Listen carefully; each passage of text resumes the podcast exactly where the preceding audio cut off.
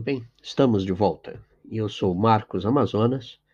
Este é o Ministério Volta da Mesa. E o desafio do nosso ministério é conviver Cristo com as pessoas na partilha de uma refeição. O podcast de hoje tem como tema o conselheiro. Ele está baseado no capítulo 18 do livro de Êxodo, que conta a história de Jetro. Ele vivia em Reuel, que pertencia a Midian. Esse homem era sacerdote e pai de sete filhas. Certa vez, as suas filhas foram socorridas por um homem egípcio que ele recolheu em casa e deu uma das filhas por esposa a esse homem. O homem era Moisés, que veio a ser o libertador de Israel. A esposa de Moisés esteve um tempo com o pai. Depois do povo ter saído do Egito e estar peregrinando pelo deserto, Jetro decidiu levar a filha ao encontro do marido. Quando ele encontrou-se com Moisés, escutou atentamente tudo o que Moisés tinha para contar sobre os feitos maravilhosos de Deus. E ao escutar todos os feitos que o Senhor realizou, alegrou-se com o genro e exaltou o nome do Senhor e cultuou o Senhor juntamente com Moisés, Arão e os anciãos de Israel. Eis aqui a primeira lição para quem deseja ser um bom conselheiro. É fundamental estar pronto para escutar. Escute atentamente e ativamente Jetro ouviu todas as coisas e permitiu que Moisés lhe contasse tudo sem interrupções. É fundamental estar pronto para ouvir, escutar atentamente.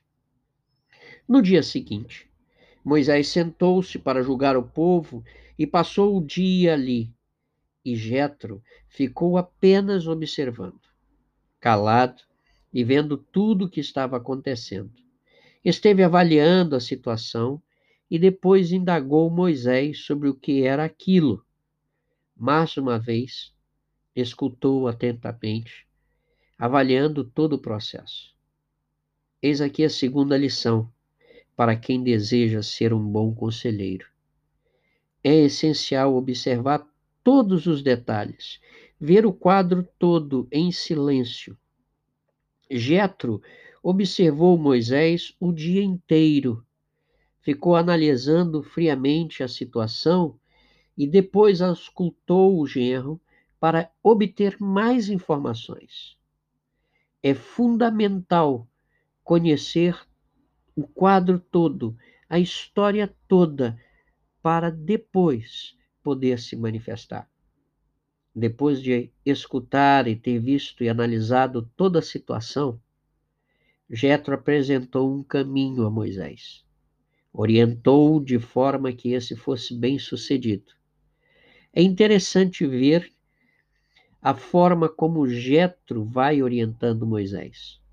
Ele tem o cuidado de dizer que é apenas um conselho, não é uma imposição, mas uma porta que indica um caminho.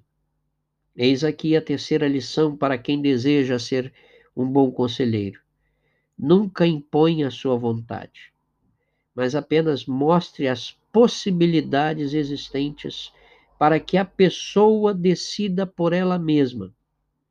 O desafio que temos se desejamos ser bons conselheiros é o seguinte: estar prontos para escutar atentamente, estar atento e observando tudo cuidadosamente.